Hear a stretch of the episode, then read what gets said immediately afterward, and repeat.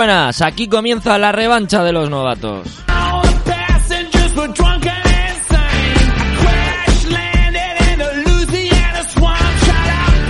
Damos comienzo a un nuevo episodio del podcast de cine divertido, fresquito y resultó. No seremos los más listos ni los que más sabemos de cine, pero sí unos de con los que mejor te lo vas a pasar a lo largo y ancho de este programa y los uh, taitantos anteriores que tenemos ya y que te recomendamos que escuches en nuestro canal, en iBox o en Spotify, de la revancha de los novatos. Mi nombre es Ander Restoy y este programa, este podcast, este episodio no se hace solo. Para ello me acompañan pues eh, dos personajes, dos periodistas que sin duda saben muchísimo más que yo de esto, así que hoy hoy les voy a dejar hablar mucho más de lo normal porque seguro que aportan cosas y notas de calidad. Por un lado, Igor García, muy buenas Igor. Muy buenas, ¿qué tal estamos? Bien, ¿tú qué tal? Muy bien, he venido con un sombrerazo y en blanco y negro. Perfecto, perfecto. Preparado para hablar del western, preparado para hablar de La Diligencia, que es el programa de hoy, como espero que también esté preparado Imanol López. Muy buenas, Imanol. Muy buenas. ¿Qué tal estamos? Eh, un poquito decepcionado porque a mí me dijisteis de que veríamos por fin un western, lo cual me alegró. Pero cuando me dijisteis un clásico yo pensaba, Buah, pues haremos la, la, Casa de la Pradera o aquí llega con Demor. No pensaba que fuéramos tan lejos en el tiempo para ir a hablar de John Ford. Danos tiempo, danos tiempo y ya caeremos en las garras de Chiquito de la Calzada y su gran cine. No un gran cine, el mejor cine. El mejor, el mejor. Hoy nos hemos, hoy nos hemos pasado, voy a lanzar la pregunta, nos hemos pasado de, de, de, de cinéfilos. No, hombre, no. Yo creo que... Yo creo que, que, toca. que eso es, lo que dice Imanol. Tocaba. Sí que es cierto que no vamos a ver la llegada del tren, que la, de las primeras películas me refiero, pero sí, vamos a echar para atrás y es algo que además a Imanol le hacía, le hacía especial ilusión. Pues sí, bueno, vamos a ir hasta 1939, que se, que se estrenaba esta película de John Ford, La Diligencia. Pero eso vamos a esperar un poquito porque antes quiero recordaros que podéis seguirnos y leernos en diversos sitios, empezando por supuesto por uh, nuestra cuenta de Twitter, arroba LRN Podcast. A Igor le podéis eh, seguir en Twitter como arroba Igor barra baja LRN, a Imanol Además, le podéis leer en todo sobre micinebélico.blogspot.com, ya sabéis, el tipo que más sabe de cine, de como mínimo, el mundo hispano, de cine bélico, ojo, cine bélico, de cine ya, bueno, eso ya lo vais decidiendo vosotros. Pues también le podéis seguir en Twitter como arroba micinebélico. A mí me podéis eh, seguir como arroba under barra baja restoy. Nuestra cuenta, además de leernos en www.revanchamag.com, nos podéis seguir en arroba revanchamag.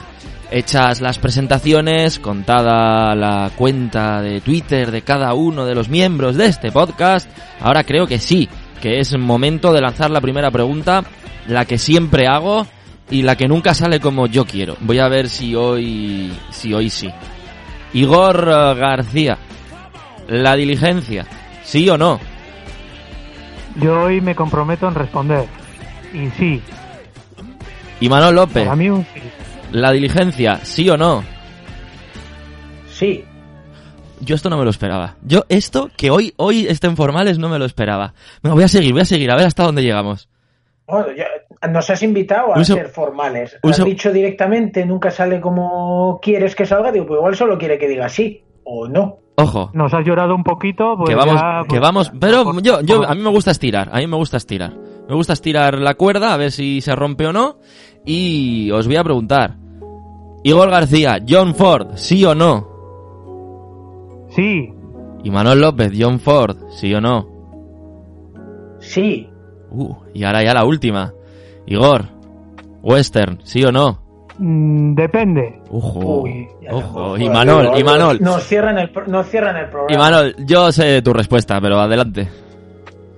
Sí, sí, por supuesto. Un sí mayúsculo. Porque os recordamos, Imanol y yo, que en www.revanchamac.com podéis leer una sección maravillosa que hemos arrancado en el año 2021, en enero, que se llama Revancha a Muerte en OK Corral, en la que básicamente repasamos eh, los eh, mejores westerns, los que más nos gustan al menos, de la historia del cine. Y además, además, también nos hablamos de otras cosas relacionadas con el western. Eso ya en formato mensual, en formato mensual, una crítica, un repaso a un western de, como digo, un clásico, un gran western de, del cine. Y nada, lo dicho, es el momento de hablar de la diligencia. Eh, ya me habéis dicho que sí.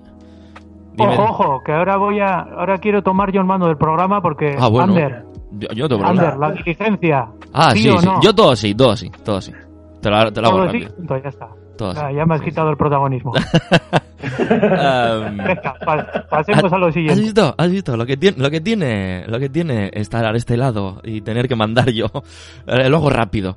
Eh, bueno, lo dicho, vamos a hablar un poquito de, de la diligencia, que ya hemos dejado claro que a los tres nos ha gustado. Luego al final del programa me dirán, nos diremos las notas cada uno de, de la película, que eso ya sabéis que nos gusta. Hoy, aviso desde ya, no vamos a ir a Film Affinity a repasar críticas, porque, porque no lo veo, eh, os lo digo ya.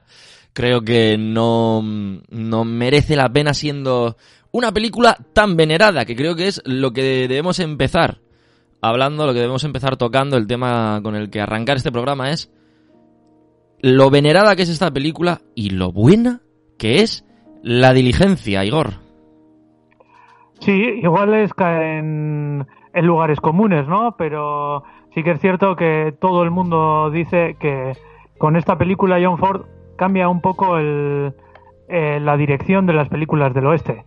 A mí me gusta decir las películas del oeste. Luego diré western o películas del oeste, lo que sea. Pero bueno, me hace gracia.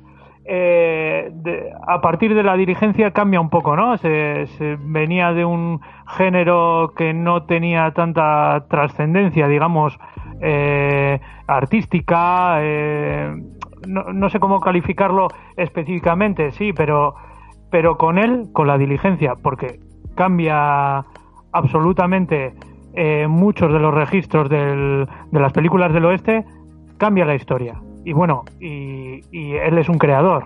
Y a partir de aquí eh, tenemos otra serie de, de directores de, de películas del oeste eh, tremendamente importantes. Yo que sé, eh, eh, Raoul Walsh, Howard Hawks, eh, un montón.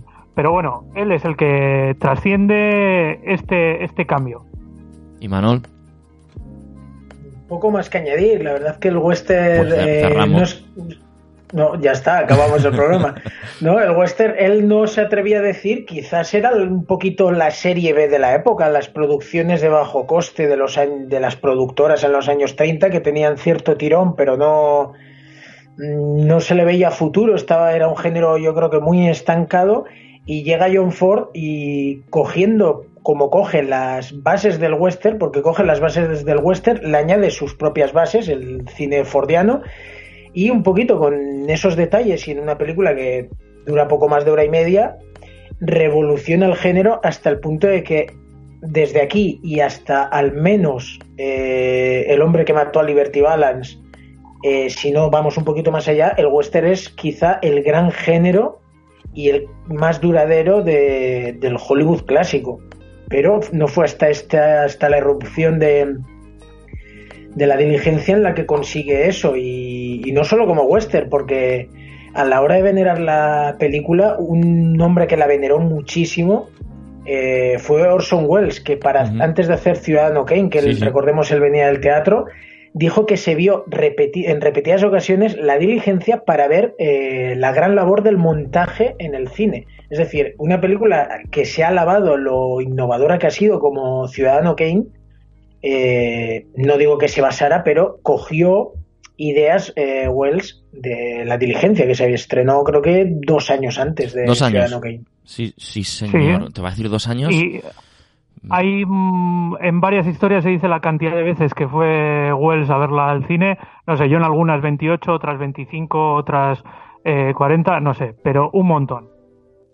Eh, normal, normal. Quiero decir, em, uno la ve y tiene ganas de volverla a ver. Primero, porque dura muy poco. Eso es hora y media pelada, hora y treinta y tres minutos, creo, una cosa así. Y Pues por eso perdió en los Oscars, porque ganó lo que el viento se llevó, que dura tres veces más. Sí, pero eh, John Ford preguntado sobre, sobre el Oscar que gana Lo que el viento se llevó, luego él dijo que, que reconocía que Lo que el viento se llevó era mejor película. Bueno, ahí siempre para gustos, pero desde luego creo que El viento se llevó también es una muy buena película. sí, sí, sin duda. Em, no creo que nos podamos, por mucho que nos guste la diligencia, mm, ya sabemos cómo son los Oscars y creo que no es un Oscar eh, no, no, no, es, el, Oscar, el Oscar cantado de la época y es una película también que, ha trascendido a la historia y aparte fue la taquillera, la más taquillera del año y la más taquillera durante quizá décadas en cuanto a, a público en las salas en Estados Unidos. Evidentemente. oye, antes, antes de seguir, que no se me olvide que no he hecho esta cosa que suelo hacer de vez en cuando, porque como aquí vamos sin guion, pues mm, las cosas van surgiendo sobre la marcha, que es Además de recordaros de la película que estamos hablando de la diligencia, recordar también que está dirigida por John Ford, que John Ford, eh, sin D, con doble R, que el guion es de Dudley Nichols, que la protagonizan un reparto coral y muy molón, con John Wayne, por supuesto, quizá el, el papel que lanzó al estrellato a John Wayne y al menos como, como el gran héroe del, del, western, de las películas del oeste americanas, un saludo Igor, con él Claire eh, Trevor, Andy Devine, John Carradine, Louis Platt, George, Bancroft y hay que recordar a Thomas Mitchell que el, el amigo ganó el Oscar mm, en, en, Mejor Actor de Reparto. Presupuesto de... Merecidísimo. Sí, sí, sí, está espectacular. Para el que no ponga cara es el borracho de la película. Fácil y sencillo. Eh, presupuesto, 531 mil eh, dólares. Taquilla, 1.100.000 dólares. Así que podemos decir que ganó dinero. Como digo, ciento, eh, ciento, una hora y media de película estrenada el 3 de marzo de 1939. Y me he quedado antes con una cosa que comentaba Imanol, que le, añade, le, añadió al, al, western clásico que se hacía en aquella época, John Ford le añade los aspectos fordianos de su cine. ¿Qué son esos aspectos? No tanto en el cine de Ford, sino cuáles son los que mete en la diligencia. Bueno, yo en cuanto al cine fordiano me refiero sobre todo a detalles como con los que juega, como pues se puede entrar un poco en spoilers sin destripar del todo. No, no, pero, eh, destripa, quiero decir. vamos a hacer, vamos a eh, hacer, vamos a hacer el aviso de siempre. Llevamos, creo que son ya casi un cuarto de hora grabando, pero vamos a hacer el aviso de siempre. Si estás escuchando este podcast pretendiendo que no haya de la diligencia de una película concreta, pretendiendo que no haya spoilers, mmm, aléjate y primero ponte a ver la película porque va a verlos y nos da igual tu opinión, que te parezca bien o mal. Adelante, y has, tenido 80 años para verlo. Sí, sí, 80, sí, sí, sí. Entonces, aquí ya no podemos hacer más. El, el, spoiler alert ha pasado, ha caducado ya. Y Hora y media en 80 años ya sacas. Sí, sí. Yo creo que sí, vamos. No, me refiero a pequeños, sobre todo pequeños detalles, como puede ser eh, el uso de, de, ya me saldrá, la caballería, algo muy del, que posteriormente Ford llegaría a dedicar una trilogía entera y una cuarta película exclusivamente a la caballería, eh, pero sobre todo a detalles en cuanto a planos. Eh, supongo que aquí los que escuchen, los que hayan visto la diligencia, yo creo que la gran mayoría habrán visto Centauros del Desierto, el mítico oh. plano que es historia del cine de, de John Wayne caminando hacia el horizonte con la a través de la puerta. Aquí también tenemos una puerta con la cámara colocada al otro lado es algo que Ford eh, en, mucho, en muchas películas lo, llegó a hacer, quizá nunca con llegando al punto de Centauros del Desierto, que ya es mítico porque arranca y, acaba la película así, pero aquí en, al principio de la película, en el pueblo donde nos hace la presentación de los personajes, tenemos esa puerta. Luego, mm, el cine de Ford, sea o no de, de vaqueros, ya no digo del oeste, películas de vaqueros, como se han dicho toda la vida, ah, no sé qué, qué maravilla, caído. Qué maravilla. Muy bien, muy bien. Pelis de vaqueros eh, de toda la vida. Muy bien. Nosotros, Me gusta más incluso. Nosotros que somos de, de Euskadi, eh, la película de vaqueros de ETV, que siempre daban una eh, a primera hora de la tarde. Esto, bueno, a primera hora de la tarde no, era sobre las sobre las 5 o 6, ¿no? Era una cosa así. esto, esto era un clásico, esto era un clásico. Bueno, Actualmente en la, en la TPA, la Televisión Pública Asturiana, también, todas las tardes. Y, Una de y Manuel ha dicho también ah, y Manuel ha dicho en 13 bueno si ah, voy a animar a la gente a quien haya escuchado eh, quien esté escuchando este podcast este episodio por favor. Lo primero dadle al like que esto nos da a nosotros la vida porque así sabemos que os ha gustado. Está bien que nos lo digáis pero así también también la gente se entera que viene muy bien. Que ya sabéis, la tiranía de los números. Y, por supuesto, comentarnos. Y si nos podéis decir ahora mismo si en vuestra comunidad la televisión autonómica o, mm, da, o alguna regional o lo, que, o lo que sea da, da westerns por la tarde, películas de vaqueros por la tarde, pues no lo decís también. Y Manol, hablabas, comentabas. Sí, eh, no, eh, a ver que vuelvo a coger el hilo, perdonad. Eh, y otros detalles, como por ejemplo el, las acciones fuera de plano. Me explico. Hay un par de escenas que yo para mí son de las más importantes de la película, que una es cuando papá Carradine, se le puede llamar papá Carradine, todo lo que queremos a su hijo. Sí, sí, sí, sí. Bueno, a uno de sus hijos. Sí, sí, sí. Eh, pues cuando John Carradine está apuntando con la pistola a la embarazada, por el motivo de que los indios están a punto de, ya de acabar de darles matarile, el plano simplemente nos enseña la muñeca, la muñeca y la pistola, no enseña al personaje, y eh, es cuando ves caer la pistola cuando intuyes lo que ha pasado. Y algo parecido pasa, sobre todo en el tramo final, que es algo que ahora dices, va, pero eso lo han enseñado muchas películas. El mostrarte un duelo sin mostrártelo. En el momento del clímax, en el que va a haber un tiroteo, coge, corta y va a otro plano y deja al espectador con una tensión y una intriga y esas eh, muertes, llamémoslo así, muertes fuera de plano es algo que, que Ford tiene mucho y antes, perdón, creo que me quedaba a medias con lo de los, quería comentar lo de los bares. El cine de Ford... Adelante, nosotros, nosotros somos muy de bar. Comenta. Muy de bares. Ahora que están cerrados en algunos sitios. Bueno, pues- igual hay alguien que escucha esto en 2024. Eh, Recordad que había una pandemia cuando grabamos esto. Adelante. Ah, vale, no, recordad, entonces a los que estén en 2024, recordad que era un bar. no es esa cosa del fútbol, el me digo.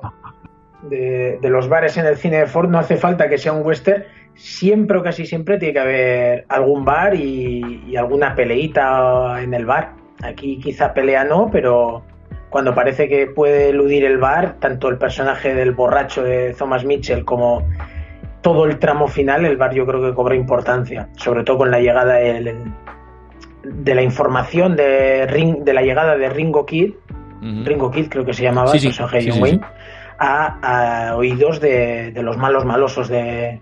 No diré de la trama, porque la trama no, tiene nada que ver con ellos hasta el final. Los, los Plumer creo que eran. Daligor.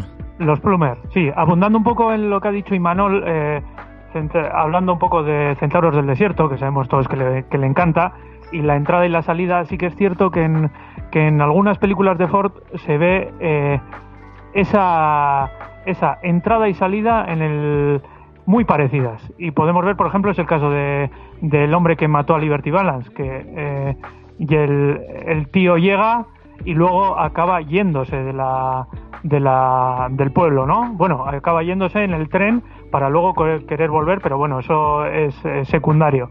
Y luego, por otro lado, eh, sí hablaría de, de las miradas, lo que decía de fuera de campo, que parece que miran a la cámara, pero luego están alejadas apenas unos, unos centímetros y te, y te enseñan que hacia dónde se dirige la acción, te va guiando.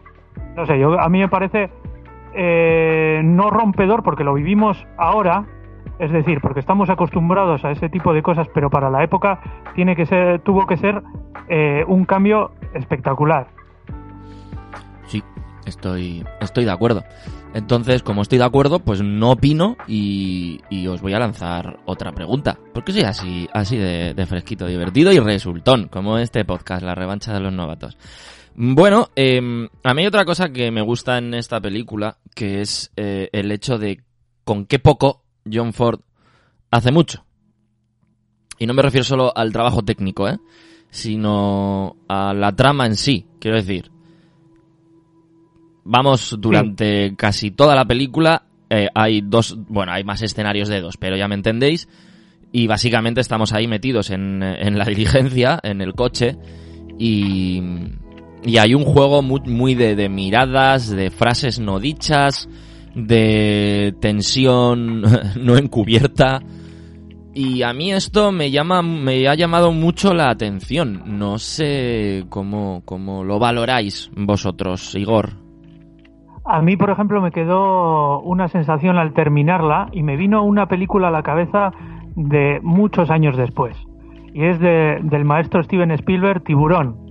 Eh, pues, en este caso, los, los indios que parecen la amenaza externa que va a perseguir la diligencia y que tienes la certeza prácticamente de que les van a atacar y que se va a liar la de Dios es Cristo, no se les ve hasta el punto que, que Ford quiere que les veas. Y dura nada, eh, un, cinco minutos de la trama. No tiene nada más que ver. No. Y son, son eh, más... sí, el- bueno, la- el son- tramo- Pongamos, son- pongamos 10, la pre- la- el tiroteo Sí. Claro. con los indios, yo creo que 10, pero no mucho Eso más. es, que- Eh, pero no mucho más. Sol- es que solo, solo lo que es la escena del tiroteo creo- creo que son 8 o 9 minutos. Sí, bueno, 8 o 9 minutos, no lo tengo calculado, pero eso, eh, hay una amenaza externa, tú sabes que hay una amenaza externa, pero llega el punto de que la amenaza externa no significa tanto como lo que pasa en el interior, que es lo que decías tú, Ander. Y, y de hecho hay una frase que dicen en la peli que es la de... eh, eh, creo que he visto a, unos comanches y, y alguien le responde, si los has visto, no son comanches.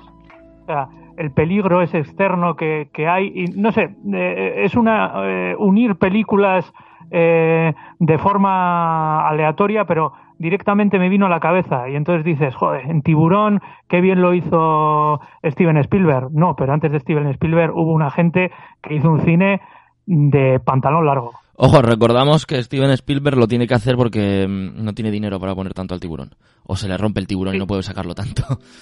Y, Em, y no eran comanches, eran apaches. Ya te iba, te iba a decir, en la versión en castellano dicen comanches, estaba, eh, me, me estaba alucinando, digo, qué, qué- qué extraño, porque no tienes necesidad de, de, de traducirlo, vaya. Es racismo, si lo traduces es racismo. joder.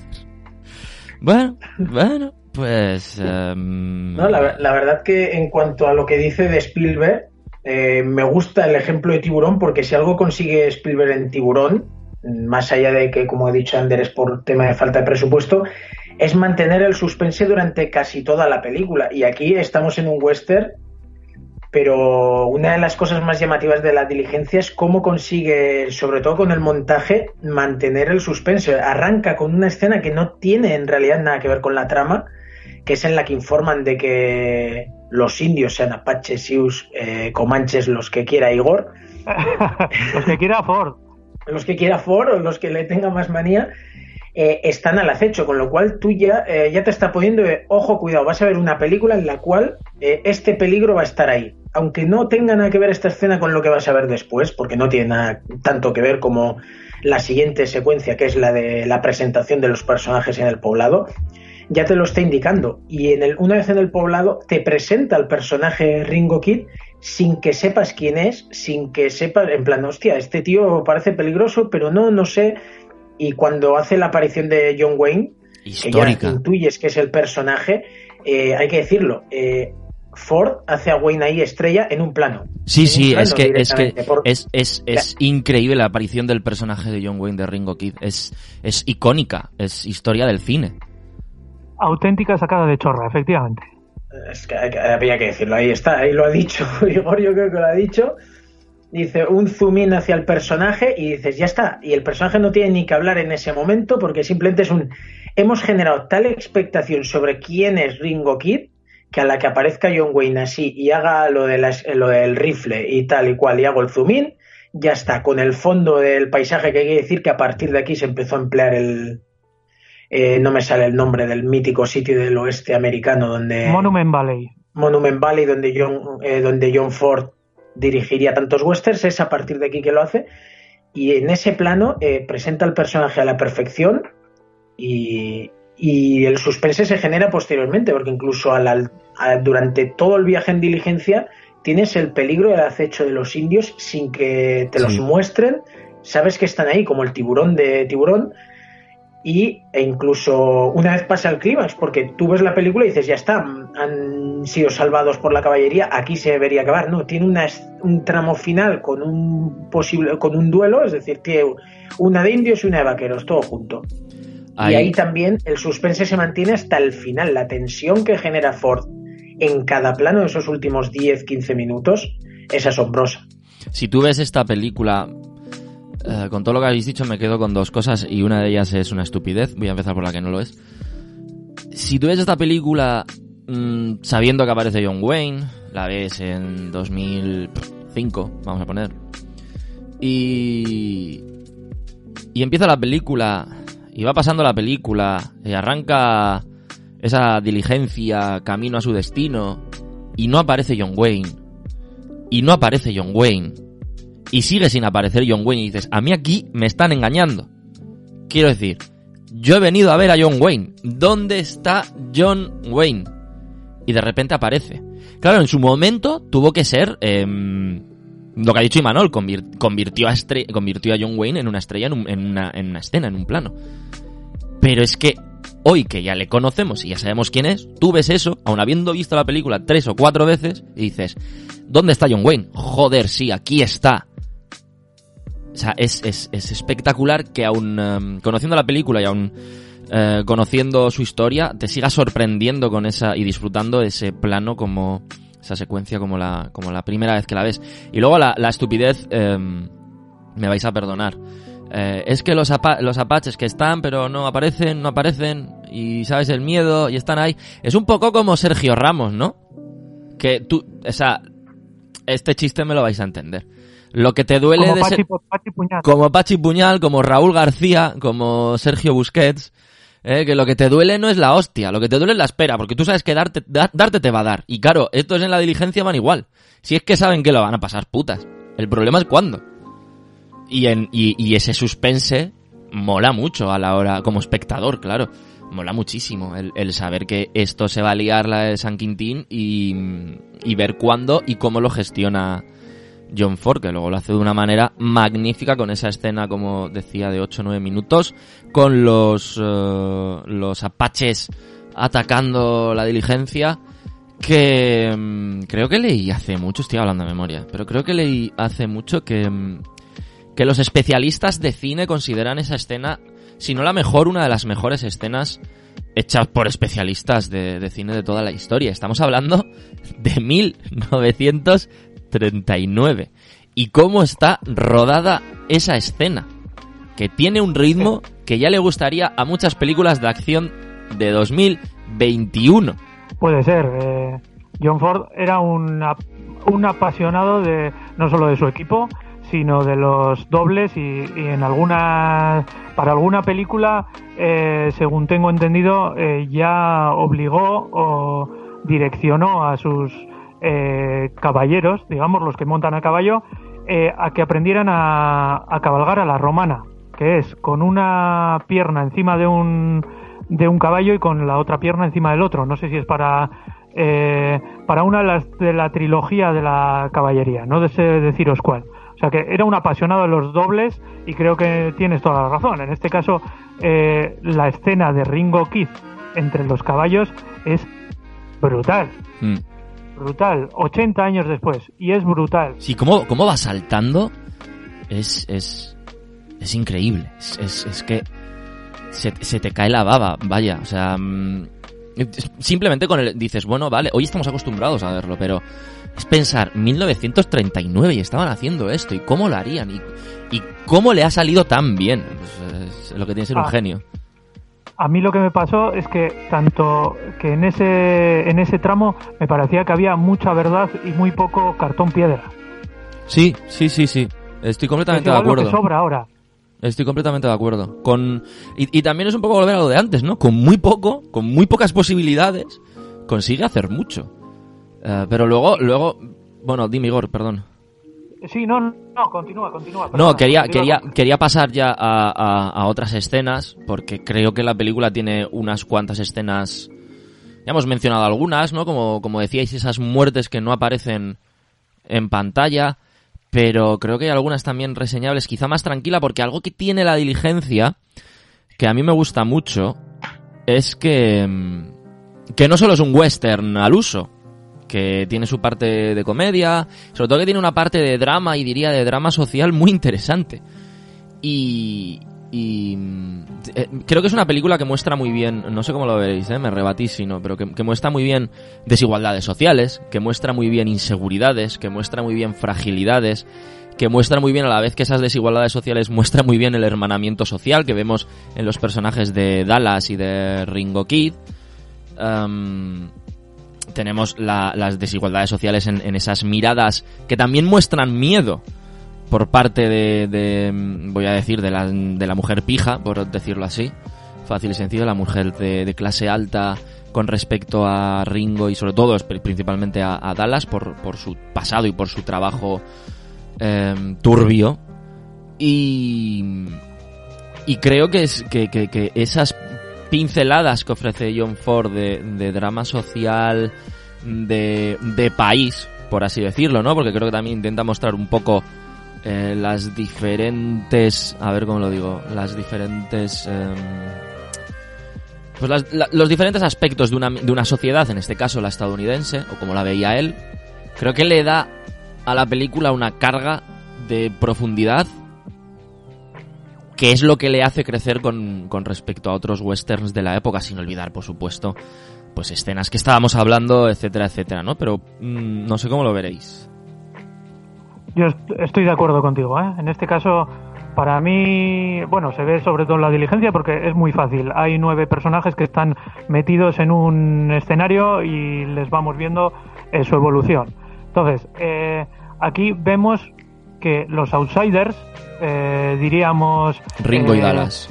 Ringo y Dallas, eh, que de moral cuestionable y, y realmente los que deberían ser, no sé si los malos, pero los apartados de, la sociedad, acaban transformándose en los en los buenos de la claro, historia. Es que Sin embargo, tenemos has dado, perdona, perdona, perdona, que es que has dado una cosa muy curiosa y muy interesante, que es la frase eh, los, em, ¿cómo has dicho? Los em, de menor moral, no sé cómo lo has dicho exactamente.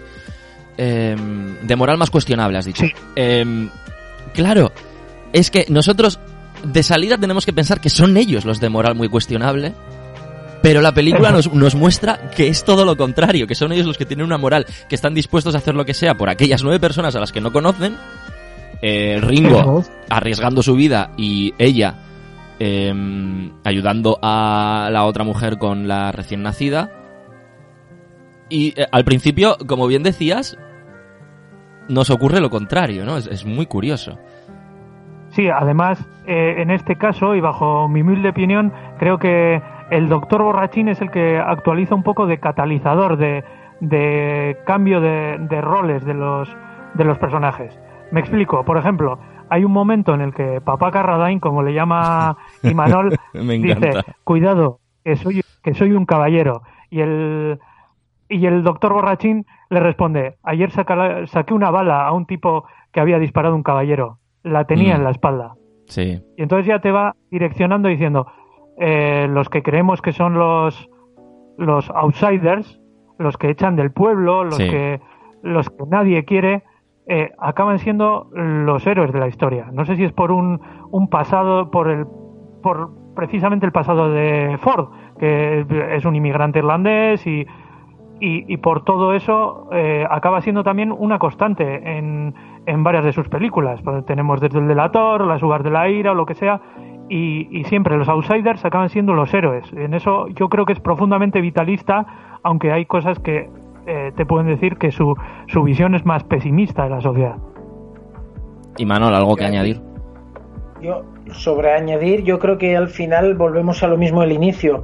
John Ford revoluciona el western porque en lugar de hacer una de vaqueros al uso, que es hay un hombre, hay la cabaretera de turno y hay un malo que bien sean los indios, bien sea el tío que el villano que entra en la ciudad, toda la trama se centra en en la, acción en sí. Y lo que hace Ford con este western y con todos los westerns y su cine que vendrá posterior a la diligencia es yo quiero contar un drama, quiero contar una historia eh, social. Pues después de esta película vinieron títulos como Las uvas de la ira, por ejemplo. Y lo que hace es yo quiero mostrar esta historia, pero eh, la traslado al western. Es decir, en este caso el western lo veo como, en la diligencia lo veo como la excusa para una para una otra trama, pero luego ves el resto de películas de Ford o los mejores westerns que se han hecho en los años 40, 50 y dices, es que no se trata de tiroteos y de indios y vaqueros, se trata de mm, contarnos una historia, un drama social, un drama Sí. de algún tipo y simplemente ambientado en, Sí, sí. en esa época. Y en este sentido yo creo que lo clava y luego se beneficia la diligencia de tener un reparto coral donde, hay que decirlo, John Wayne será el peso pesado, sobre todo hoy en día, pero en la época que John Wayne era el héroe de pelis del oeste, pero de bajo presupuesto, no sobresale un nombre sobre el resto. El, todos los personajes tienen su momento de gloria, yo Mm. creo, o casi todos sus los personajes tienen su momento de gloria, y todos tienen eh, sus dos, tres rasgos que ahora dirías, joder, son estereotipos. Sí, pero es que en la época fue Ford el que inventó el vamos a poner nueve personajes, cada uno con sus Sí. cosas diferentes y a juntarlos. Ya lo había hecho anteriormente en La Patrulla Perdida, pero aquí yo creo que lo mejora y, y lo clava. Y destacar del tema del caballero que me gusta el hecho de que mete también, no, no diría la pullita, porque siempre en su cine ha defendido en cierto modo, eh, ha quedado bien reflejado los, los soldados sureños. De hecho, el Ethan Edwards de John Wayne en Centauros del Desierto es un derrotado, un soldado confederado. Y eh, aquí el personaje de Papa Carradine también es. Hay un pique dentro de la Sí, dirigencia sí, entre, es- entre confederados y, y unionistas. Es maravilloso ese momento, es muy breve, pero es, es maravilloso. Em, me ha, me ha gustado... hecho, uh, quiero, quiero hacer un apunte. eh, querían a Gary Cooper en vez de a, a John Wayne, pero Ford se puso cabezón con sus gafotas y dijo, no, no, aquí mis cojones, aquí John Wayne. Pues mira, mira, John Wayne eternamente agradecido por ello. Ahí hay una cosa de las que comentaba Manuel que me gustaba mucho, ¿no? El, el mencionar cómo el western aquí es simplemente un envoltorio, no nada más. Eh, él tiene que bueno, a ver, nada más.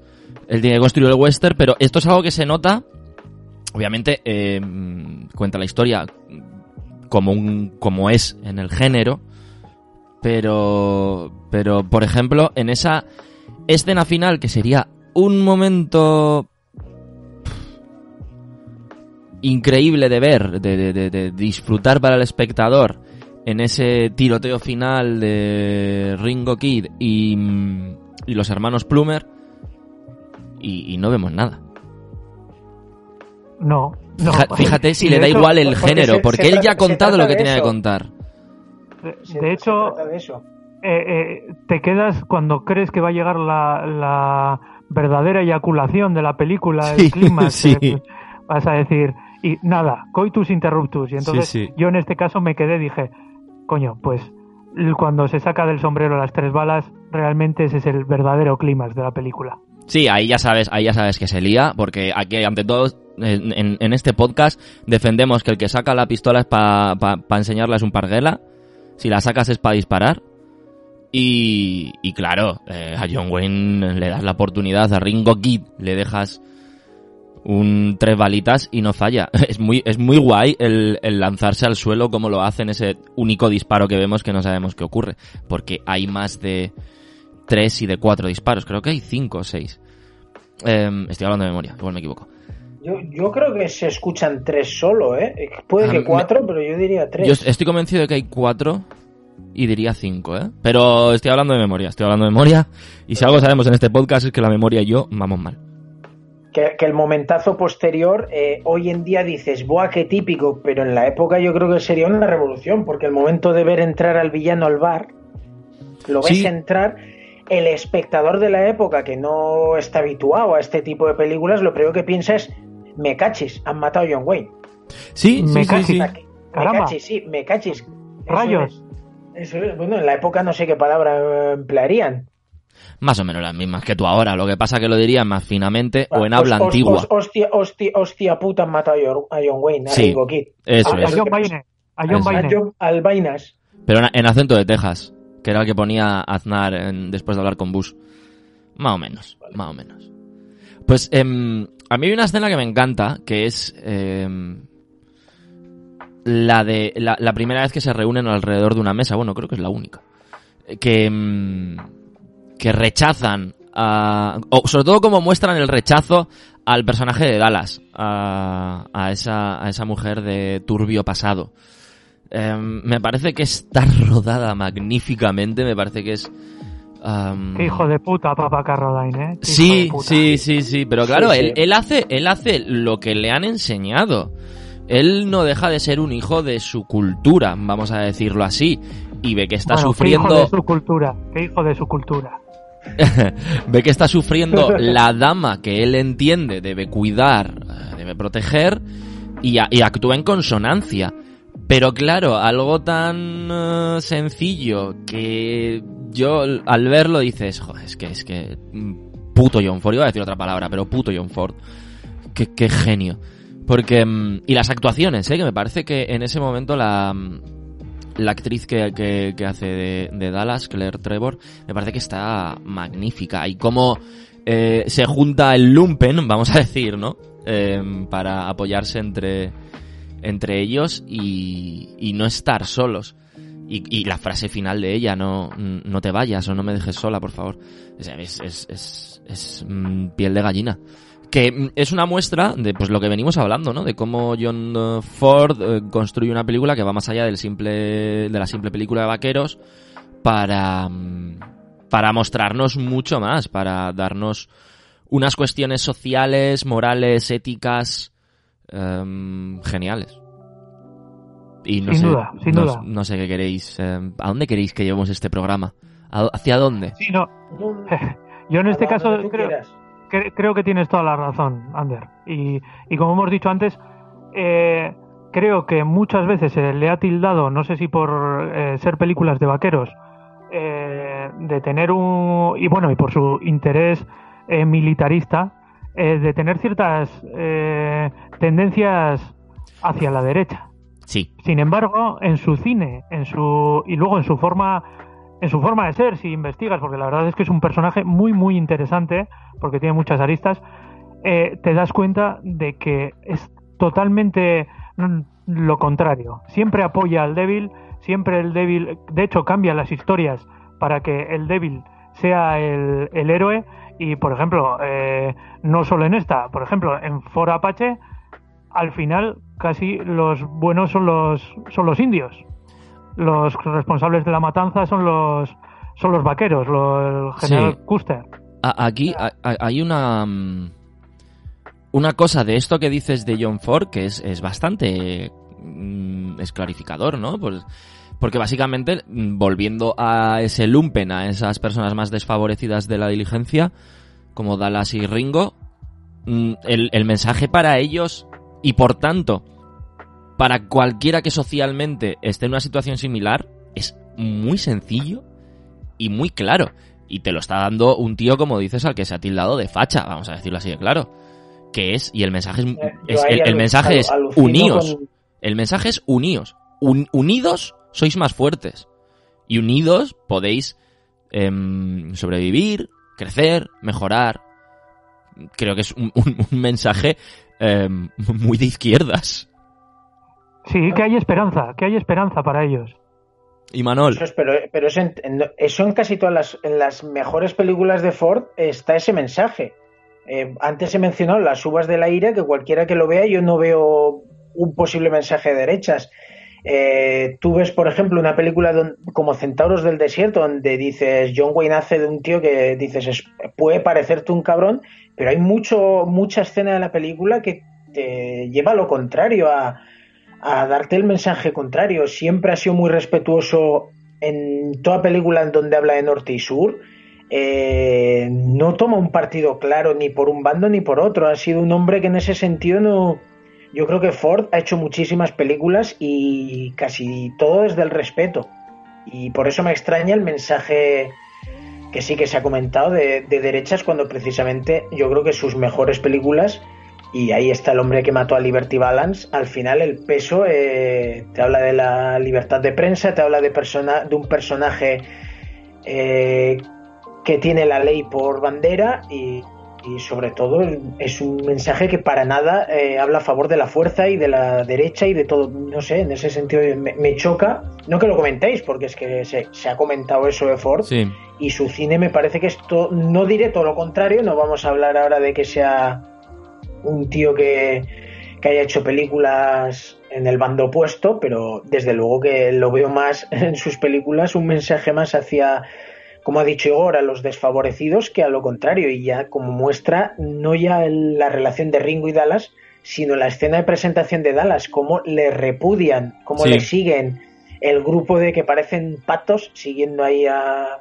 los patos cuando van siguiéndose, eh, siguiendo al personaje, y cómo aparece el borrachín, también otro repudiado a su manera, insultado, y coge y el tío tira de orgullo y le dice, ven aquí, dame el brazo, eh, que aquí nos quieren ver huir como como la peste y sin embargo vamos a eh, cabeza alta y vamos a subir a esa diligencia pero orgullosos. y, esa frase que dice de a la guillotina, que, que, es, bueno, no sé si lo dice en castellano, pero en, inglés eh, pega un grito al final, no, vamos a la guillotina, que es como muy, muy em, conocedor del destino que les espera, pero si nos vamos a ese, a ese destino, nos vamos juntos y nos vamos con la cabeza alta. Em, y en este y, en este caso también, eh, igual obviamos un, un personaje de la, de la película. Para el, mí el banquero. Muy importante. El banquero, el es capital. es, el mayor, es el, es el mayor hijo de puta de la película. Eso es. el que menos peso tiene. Me, gusta, a mí es el que menos peso tenía en cuanto. El que menos se relacionaba, yo creo. El sí, resto de personajes, todos tenían una relación de par. Eh, sí. No sé si me explico. Sí, tienen su par, sí, sí cada uno te, iba todo por parejas porque el sheriff tenía al iba todo el rato acompañado del del cochero del cochero eh, digamos que toda la, toda la película tiene parejas Ringo y Dallas el sheriff con el cochero el borrachillo con el que le suministra el alcohol que era un personaje callado pero con mucho protagonismo porque Thomas Mitchell tenía mucho protagonismo y este banquero estaba ahí como eh, yo aquí no voy a hacer mucho ruido que cuando lo hacía era para caerte mal, porque ya Ford ya nos presenta en, las dos pinceladas de cada personaje ya nos presenta cómo se las gasta este hombre. Sí, sí, sí. sí. A, mí yo tenía ganas de que Cochise se lo pasara por la piedra. No sé si Cochise o el que está al mando, porque creo que, en la primera notificación eh, cambia. No sé si es Jerónimo o lo que sea, pero que se lo pasen por la piedra ya. Y sin embargo, un apunte, al final es como queda muy relegado, muy relegado, porque mm, podemos estar hablando de un de algo, un gancho para el público que luego no tiene importancia, porque no tiene importancia en la trama. Importancia mm. cero, lo que hace, no. nos lo enseñan para para presentar al personaje y decir, este tío es un auténtico cabronazo. Correcto. Un urdangarín. Es urdangarín. Sí, sí, es, es, es la oligarquía, no tiene más.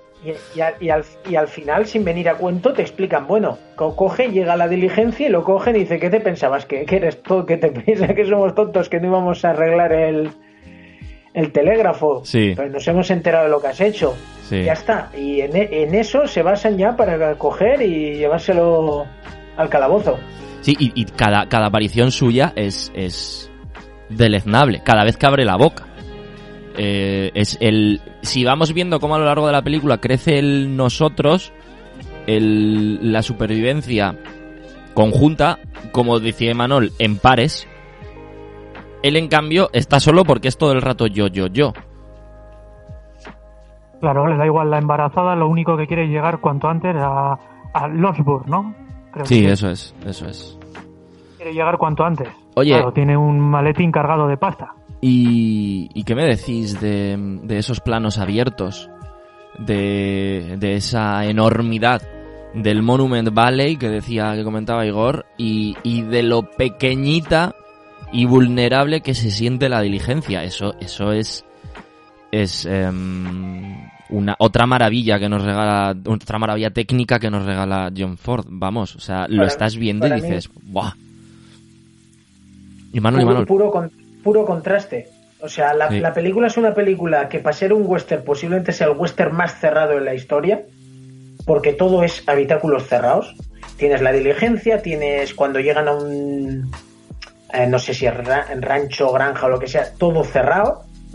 Incluso la escena del bar, todos son eh, sitios cerrados, pero la diligencia va en marcha y cada vez que tiene que cambiar de plano, que nos quiere mostrar a dónde llega la diligencia, intercala con una banda sonora eh, creo que sensacional, muy mítica, se, te, se, te, engancha a la cabeza, te mete planos del oeste y ya está. O sea, la película es dentro de la diligencia, boom, plano de fuera, música y hemos llegado a otra parte. Y otra vez, eh, relación de los personajes. Y otra vez lo mismo. y dentro de, antes he mencionado la caballería, la caballería aquí tiene un personaje terciario o, peor, o sea, y menos, sí, sí. O sea, Pero los, momentos en los que aparece la, la diligencia más la caballería con todo el fondo, eh, a mí me parecen preciosos. Sí, sí, sí, sí, estoy completamente de acuerdo. Aquí eh, Monument Valley forma parte también de el, décimo personaje, ¿no? Digamos, de la, de la película. Sí, sin duda. Eh, y, y, cambia también, lo que decíamos antes, cambiar la historia, coger un... Eh, se enamora de ese, de ese sitio, luego consigue tener una relación personal, en este caso John Ford, con, con los navajos, creo que era de la, de la zona, aprende unas palabras, le ponen un mote en, en Navajo eh, les pagaba más, o sea, se genera una relación personal de, de director con, con ambiente, con, con los propios habitantes del sitio que acaba transformando eh, la historia del cine y que se, se puede intuir al ver la, la película y el resto por el, el, amor que tiene por, por ese por ese lugar que tanto le dio y que él tanto ha dado a ese lugar y a esa gente y Manol, tú igual sabes responderme, ¿eh? Pues voy, a, voy a meter, ponerte en un apuro. Voy a ponerte en un apuro, pero ¿cuántos años llevaría trabajando John Ford como director? Eh, pongámosle 20 me parecen muchos, pero 15 seguro. 15 o sea, Ford ya... 15, 15 teniendo en cuenta de los cuales... Algo más de 15 yo diría. Yo creo que empezó en los años 20. Ford empezó en los años 20, más o menos coetáneo, contemporáneo con, con Walls, más o menos. No sé si empezaron a la par o no. Y... Participan, participan los dos en, en Nacimiento de una Nación, como actores. Mm. Ah, pues mira, ese detalle sí que a mí se ah, me pues escapaba. Sí. Sí, sí, a mí de hecho, yo, yo a Ford como actor no lo había, a Wall sí que sabía o, recordaba que había hecho algo como actor antes de arrancarse en la dirección. Pero ojo, eh, es un detallín, ¿eh? Porque sale vestido del Ku Klux Klan en una de las escenas, vamos, o sea, como podría haber sido él. De derechas. puede ser una leyenda urbana o, o, puede ser real. Sí, sí. Es Parece que... ser mm, que sí. Es que, claro, hay que pensar que el, el, cine sonoro tenía una década de vida y... y... Tengo apuntado, Ander, perdona, eh, para, para aclararlo, ¿eh? Primera peli, eh, 1917, Tornado. Tornado, 1917, eh, 22 años dos entonces. Rollos, porque empieza, porque empieza haciendo pelis de dos rollos y luego eh, acaba haciendo de cuatro, de cinco para el estudio, porque les da la gana y, y lo petan. 22, bueno, 22 años. apasionado porque, porque el hombre yo creo que será. Eh, yo creo que es el director, o el, más famoso seguro, pero el director que más películas haya rodado. El tío. Eh, hay directores que si no es para hacer lo que ellos quieren o el peliculón de turno no ruedan. Y Ford hay tramos donde de repente te hace 3, 4 películas al año. Que yo he llegado a ver algunas y decir, comedietas de tres al cuarto que no, no van allá, más allá. Dices, ¿en serio Ford has firmado esto? ¿Has rodado esto? Que no es una peli que habrás rodado en un mes como mucho. Y el mismo año al año siguiente te hace eh, una de las más famosas que haya hecho de mm. Vaqueros o El hombre tranquilo y dices, pues vale, digo, es que igual es que necesitas el dinero, simplemente la pasión a rodar y dice, no me puedo quedar en mi casa, dame algo y, ruedo. Hay una, hay una cosa que me sorprendía al verla y es... Em, lo clásica y a la vez contemporánea nosotros que puede llegar a parecer la película. Porque tiene ese toque en, algunos, en algunas escenas, sobre todo en interiores, casi de obra de teatro, de cuando... Y me van a atizar los amantes del clásico, y lo sé, pero bueno. Del clásico más clásico, de los clásicos en, en sonido. Pero tiene este toque primigenio de las películas, pues un poco de aquella, de aquella primera década del cine sonoro pero luego, como bien decía Igor, que mm, Orson Welles la vio tropecientas mil veces antes de rodar Ciudadano Kane, tiene esa cosa de decir, que es a donde quería llegar con la pregunta, ¿eh? ¿En qué cabeza cabe este cambio y este giro? Porque ves cosas que obviamente no veías y que costaba, que cuesta, si te pones a ver mm, películas de la época y de repente te ves la diligencia y dices, ¿qué mente hay aquí? Que de repente se le ocurre rodar esto de esta manera, ofrecerme estos planos, ofrecerme este montaje. Mm, la mente de un genio, claro, pero no sé, no sé, es que mm, me, ha venido y quería comentároslo, ¿vale? Vale, muy bien. Ah, ah, a ver si, a, ver si ahora no voy a poder decirlo. Pero bueno. No, eh, eh, está basado en un, en una novela eh, que no, ahora mismo no sé deciros el autor. espera un segundo. Te lo digo yo, te lo digo yo. Ernest Haycox. Y, creo que la, que la consigue gracias a que la lee uno de sus hijos. Creo, ¿eh? No, no lo sé seguro, según eh, estoy tirando de memoria.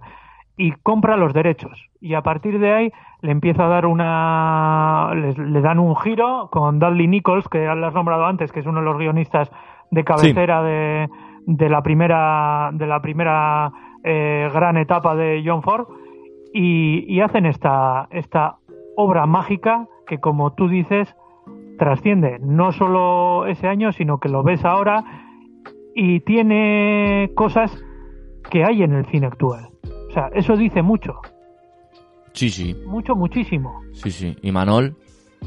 No, totalmente de acuerdo. Es eh, la fuerza de la película es que para la época es innovadora en muchísimos aspectos.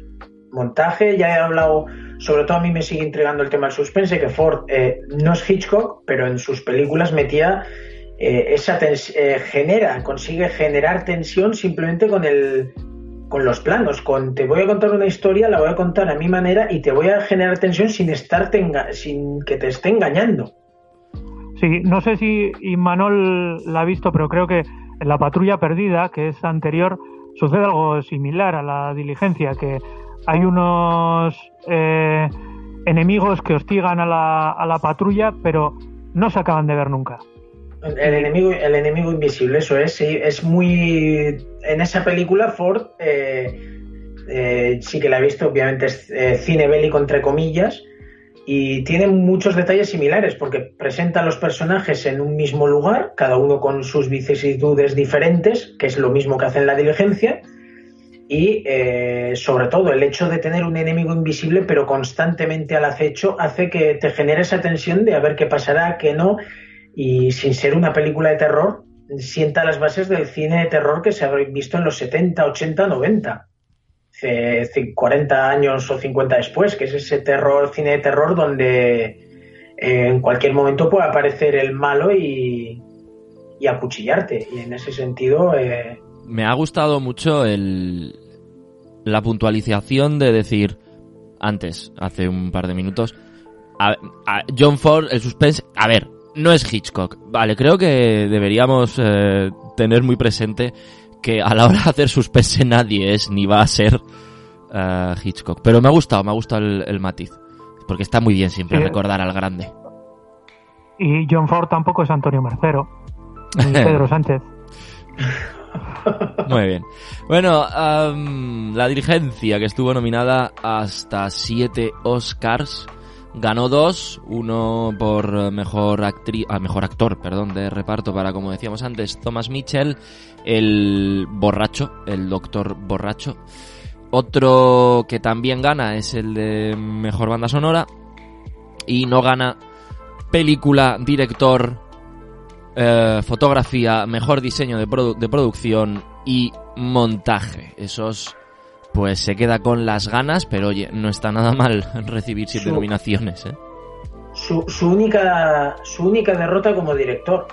Es un dato, lo aporto como dato curioso, John Ford tiene cuatro Oscars, pero solo cinco, solo cinco nominaciones como director. Voy a citar a, voy a citar al alcalde de Madrid diciendo, pocos me parecen.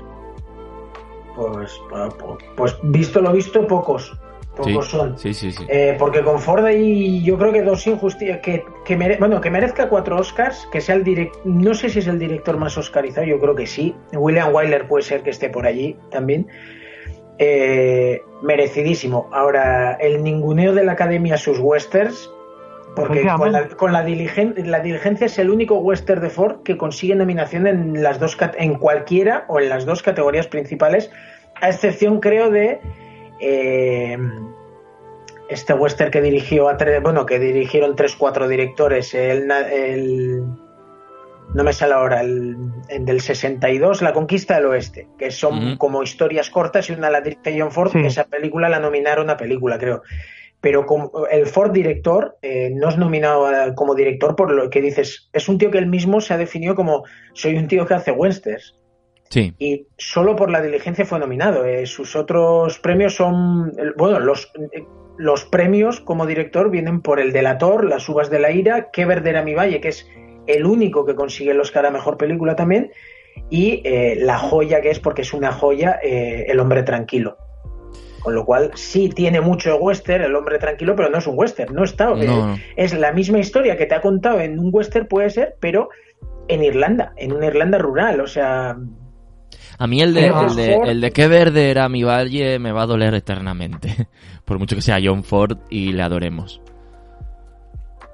Porque perdió Ciudadano Kane. Correcto, bueno, cosas de, correcto.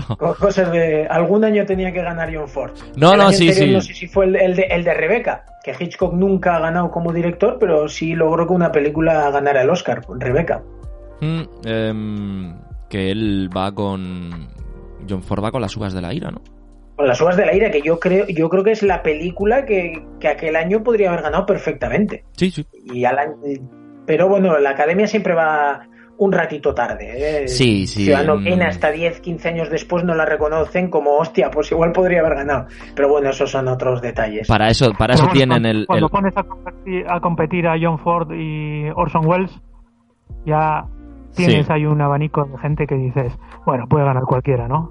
Hombre, sí, pero a ver, a ver, Igor, estamos hablando de Ciudadano Kane, que hemos hablado de las bondades, de las, novedo- de las novedades y las bondades novedosas de la diligencia que vamos a decir de Ciudadano Kane, ¿no? Pero como bien dice Imanol, la academia suele ser conservadora y ciertas cosas no las, no las ve hasta unos cuantos años más tarde. Tampoco, tampoco pasa nada. Duele un poquito, pero no hace sangre. Yo me imagino a John Ford después de ganarlo eh, llamando a Ciudadano Kane, a, digo a Ciudadano Kane, a Orson Welles para decirle, oye Orson, ¿qué? ¿Viste veintitantas veces mi película La Diligencia para hacer Ciudadano Kane? Pues ahora te jodes. Oye, y... Historia y- falsa, por supuesto. ¿eh? Venga, pre- pregunta. ¿Consideramos, ¿Consideramos un reboot de la diligencia cierta película de Tarantino? Homenaje. Lo Homenaje. homenaje. Vale, Ya sabía que ibas a tirar por ahí. Yo- Hablamos pues de yo lo- creo que el, el- el tramo el inicial, que Sí, sí, para, mí es lo me- para mí es lo mejor de la película de Los Odiosos 8. Sí, eso es. es eh, ese, ese tramo inicial bebe mucho de la diligencia. Porque pocas películas se habrán metido tan adentro de una diligencia contándonos lo- las historias interiores. Sí, sí. Eh, Tarantino coge eso, y, pero luego curiosamente es fuera de la diligencia donde hace una relación entre los personajes más cercana a la diligencia. Sí, eh, que por cierto, eh, todo amante de Los Odiosos 8 que no haya visto la diligencia, mm, adelante. Porque... Mm, Dejará, os- dejará de adorar los odiosos ocho, puede Sí, ser. puede ser, puede ser, pero os va a flipar, os va a flipar la diligencia. Que a nosotros nos flipa Tarantino y tenéis por ahí un par de volúmenes en formato podcast para que lo paséis eh, divinamente. Divinamente. Con la revancha de los novatos, el podcast divertido, fresquito y resultón. Y bueno, no sé si se os queda algo, porque pues, es que podemos estar hablando 10 horas de, mm, de, de la diligencia, no sé, de John Ford seguro, del western, oeste, vaqueros, también. Eh, así de que... John Wayne, no te olvides de John de Wayne. John Wayne, de John Wayne. Hostia, molaría mucho John hacer... Wayne. Molaría mucho hacer un programa de John Wayne, que no habíamos hecho esto en el programa de hoy, decir eso de molaría mucho hacer un programa de, que es como una sección dentro del, de este podcast, ¿no? Eh, pero sí, molaría mucho hacer un podcast de John Wayne. Casi, os voy a decir, casi me molaría más que uno de John Ford, porque como hagamos uno de John Ford hacemos siete volúmenes. Y bueno, para hacer uno de John Wayne vamos a tener que ver necesitamos. 100 150 películas, pero pero bueno, con tiempo y un par de cañas, oye, nos ponemos y para Oye, adelante. mira, ya que estamos con John, con John Wayne, aquí igual estoy solo, pero lo, lo tengo que decir, porque viendo la película dije, "Fiu, eh, hey John, hey, hola. ¿Cómo, cómo, en, en esa escena en la que por primera aparece y se va a meter a la diligencia? ¿Qué culo en vaqueros? ¿Qué culo? Pero, ¿pero qué es eso? ¿De dónde ha salido eso, John Wayne? ¿De dónde ha salido eso, tontorrón? Ahí va. a, a mí me sorprendió porque siempre lo había visto viejo.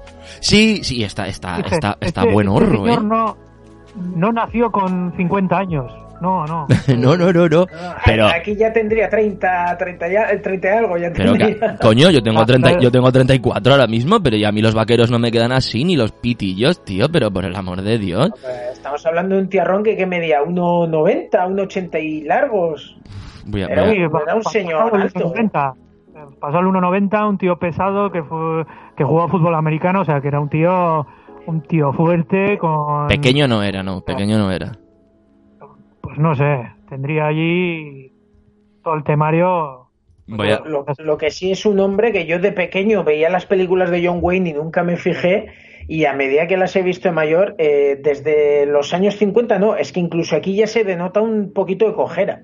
El hombre caminaba raro y de hecho Sí. Ford creo que llegó a decir que, que le gust no sé si que le gustaba o le desesperaba que caminaba como un pato. Igual, igual es porque eh, cargaba fuerte, demasiado. Igual cargaba demasiado. Igual cargaba demasiado hacia un lado. Em, 1.93 media John Wayne, el hombre del vaquero sexy.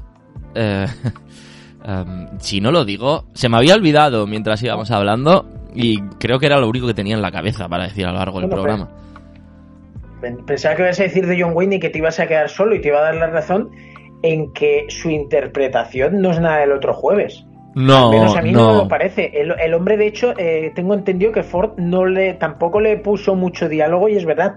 La mirada que tiene es penetrante. O sea, la mirada de John Wayne, que, que yo creo que es como en la película Zulander, o sea, tiene un- un- una mirada que dices, ojo, cuidado.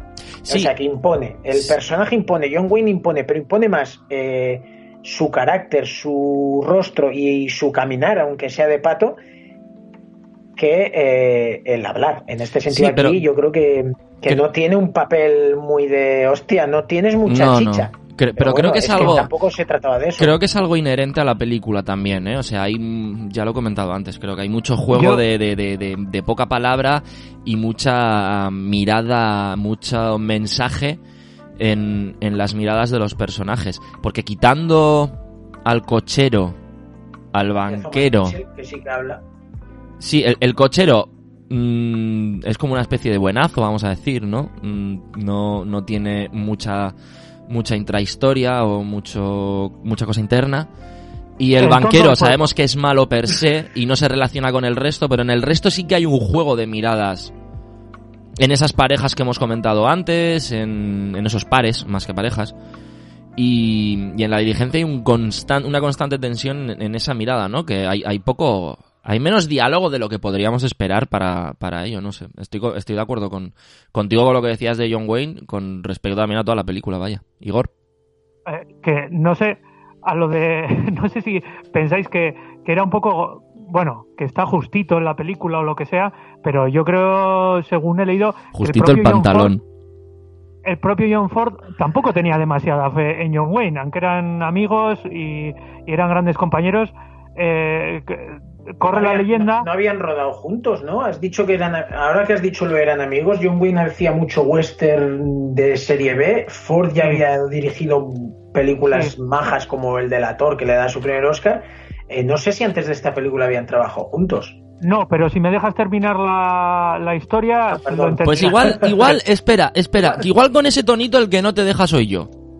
Pídele, pídele No, no, yo- disculpas. yo te- no, no, yo tengo pídele interés, yo disculpas. interés. Me- Hombre, por favor. Como Ford, con Hombre. suspense. Hombre, por a ver, favor. a ver, que, que quiero decir que Se me- eh, se me- se se puede me creer que, eh, que, que John Wayne era pues un actor eh, ciertamente justito, lo que sea. De hecho, John Ford en el cuando hace Río Rojo, que lo hace con eh, con Howard Hawks, eh, en el 48 le llama a Howard Hawks y le dice, oye, has conseguido que John Ford, eh, que John Wayne actúe bien.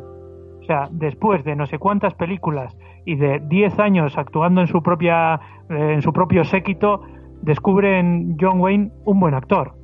O sea que no creáis que estáis solos en que la diligencia no, no marca mucho la pauta porque hasta John Ford lo creyó. Que, a ver, al final, en la diligencia, John Wayne, su personaje, Ringo, es, es importante, pero es uno más. Mm, Sin duda, no, sin duda. Lo único es lo- lo que icónico. Dios es el primer plano. Claro, es icónico, pero, pero mm, mm, no es el personaje líder en la película. ¿Le seguimos más? quizá por ese aspecto social que hemos mencionado antes y cómo actúa su personaje y nos sentimos más unidos a él, hombre, a ver, un banquero del Santander igual no. Pero, no sé, em, entiendo que, que, que en ese sentido sí que le vemos más cercano y más relevante, pero si cogemos la película como un todo, no, no, no es así. No, no, es, es el, último en, el último en llegar a la carroza y, y, también tiene la historia de amor. O sea, yo lo veo sí. de esa manera y digo, hostia, el personaje de John Wayne me chirría. Lo que pasa es que luego llega el tiroteo y en toda la película te van metiendo el rum rum de quiere llegar a un sitio para batirse en duelo con los otros hermanos, con los Dalton pues eh, quieras que no, eso es lo que hace que coja peso su personaje en la película más que lo que está sucediendo en sí. Sí. Hay una cosa que me gusta del tiroteo, perdonad que no he comentado antes, y es que se les acaban las balas. Quiero decir, igual una escena similar hoy día se tiran disparando 47 minutos. Sin que nadie dude. Y aquí, mira, se les acaban las balas y eso es bonito. Igor, imagínate la, imagínate la diligencia dirigida por Michael Bay. Buah. Eso sería... Bueno, bueno, llega, llega sin ruedas la diligencia. Jo, la diligencia dirigida por Roland Emmerich. Esto sería glorioso. Eh... Madre mía. ¿Cómo se llamaba el pueblo, dices? El pueblo donde tenían que llegar, porque lo veo ya envuelto eh, en llamas y... Lordsburg. Lordsburg, creo que sí. Perdonad mm, mi... No, yo, yo estoy, hablando de, estoy hablando de memoria ahora mismo. Mi acento de Oxford, pero Longsburg, creo que es. Sí. Um, bueno, igual antes te he cortado, no sé si querías añadir algo más. Pues eh, me, me, has hecho que me pierda. Vaya, muchas mira. gracias por todo. Río, pues yo ya, yo ya, yo el, el, el, lo he comentado, ¿ha habido otra cosa? Yo el programa ya lo he hecho, ya he conseguido que se pierda uno, pues objetivo cumplido. Ya está. Oye, eh, y, ah, bueno, y un detalle, sabéis que acabaron, tuvieron ahí un tramo de eh, medio medio pique, John Baine y John Ford, cuando, cuando rodó el Álamo. Bueno, pero a ver, si no es, venga, si no es, si no es muy largo, te dejo que lo cuentes. Porque cuéntalo, te iba a decir, cuéntalo, va, si no, si no hacemos un podcast pero, y ya lo cuentas en otro momento. siguieron tan colegis porque después del Álamo llega el hombre que mató a Liberty Balance. Efectivamente, efectivamente. Pues sí, le fue allí a echar una mano John Ford a rodar en segunda unidad y ¿y qué hizo John Wayne? No puso ninguno de sus planos. Muy bien. Ay, sí, esto me suena. Sí, sí.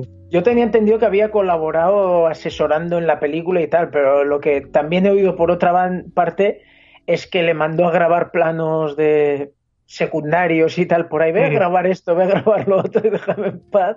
Déjame hacer mi puñetera película bueno, que, eh, que, tú ya has hecho muchas. 47 claro, pero, días grabando para nada. Pero podría ser peor, quiero decir.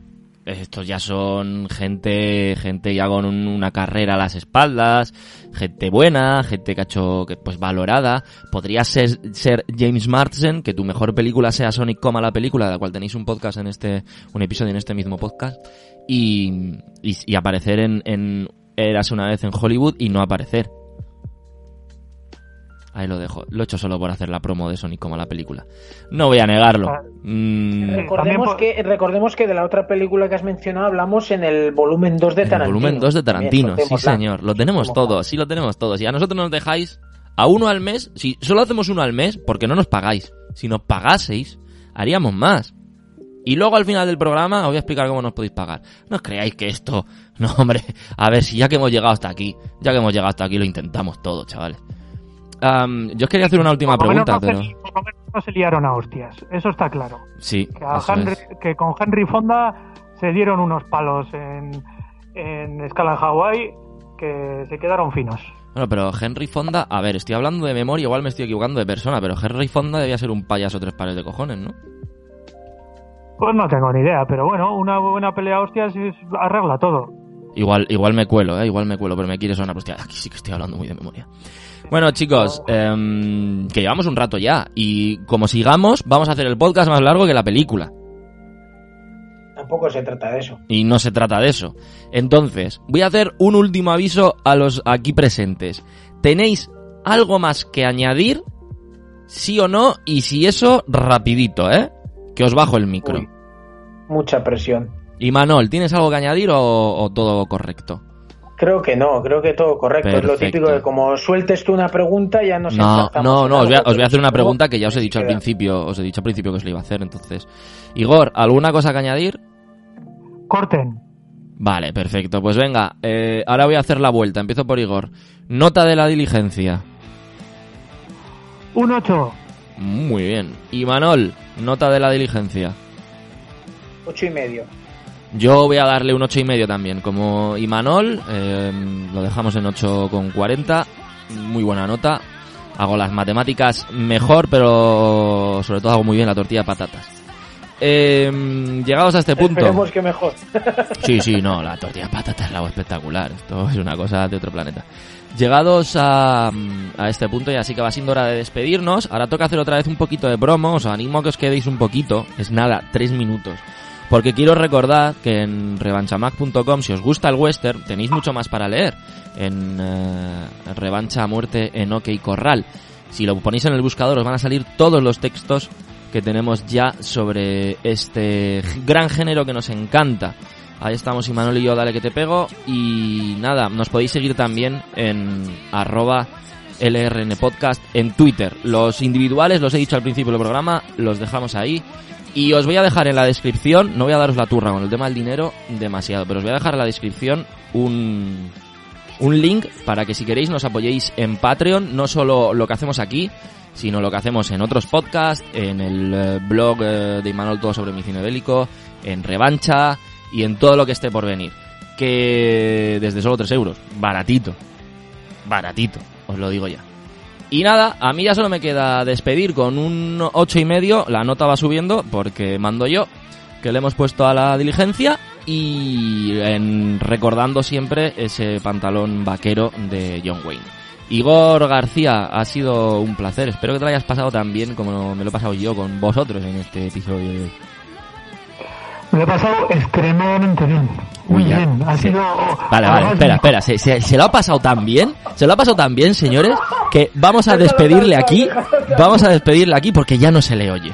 Entonces, em, Igor, ha sido un placer. Igor, tú déjalo, déjalo en decir, di, ha sido un placer o di solo adiós, ¿vale? Y ya está. Igor, ha sido un placer. Bueno, ya está.